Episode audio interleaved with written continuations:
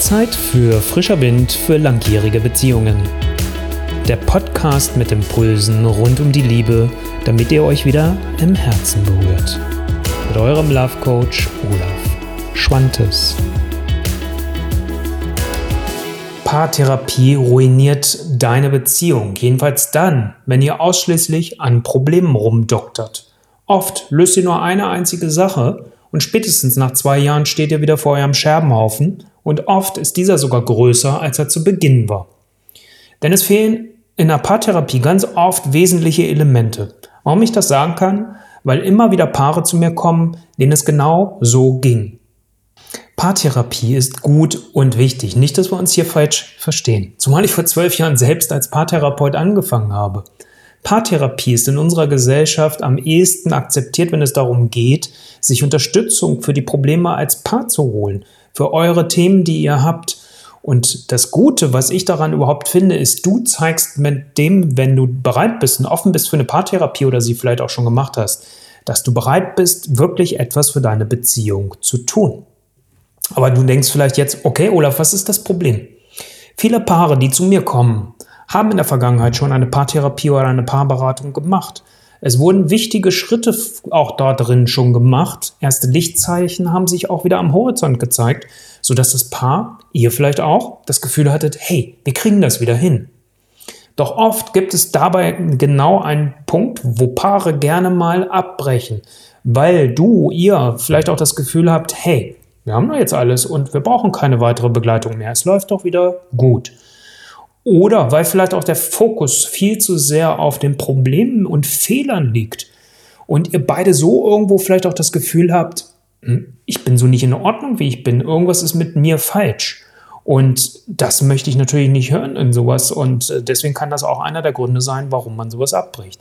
Oft bekomme ich aber auch zu hören, dass die Gespräche zwar gut waren, gerade am Anfang auch, dass aber am Ende oft das Handwerkszeug fehlte, um es zu Hause im Alltag tatsächlich auch integrieren und auch umsetzen zu können. Was auch oft passiert ist, dass es eine Parteinahme gibt. Also, dass es passiert, dass die Therapeutin oder der Therapeut sich mit dem Mann oder mit der Frau ähm, auf eine Seite stellt. Und so ist das für die andere Person, als wenn so ein Block da ist auf einmal, der gegen mich ist.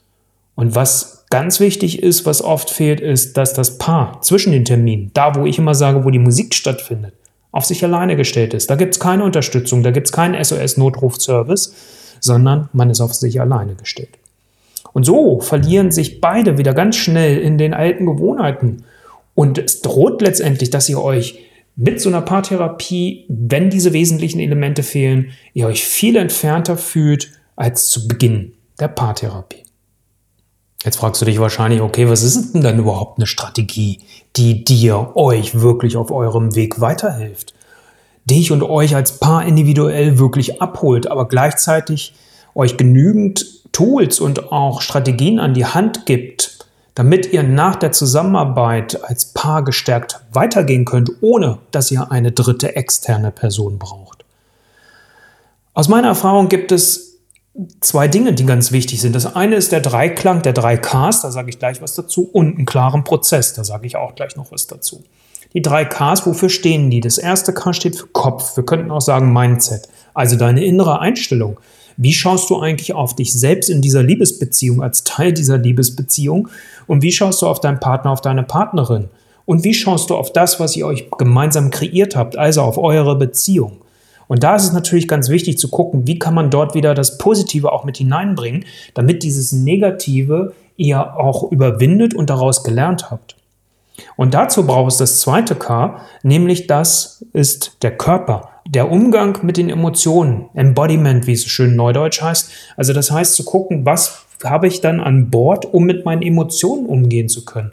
Wenn ich wütend werde, wenn ich traurig werde, dass ich nicht anfange, auf Autopilot zu laufen und aus Mustern heraus zu reagieren, sondern es wirklich schaffe, auch mich zu regulieren letztendlich, um dann im dritten K der Kommunikation, dem Besten aus der Kommunikation heraus, auch wirklich mit meinem Partner, mit meiner Partnerin in Austausch auf Augenhöhe zu kommen.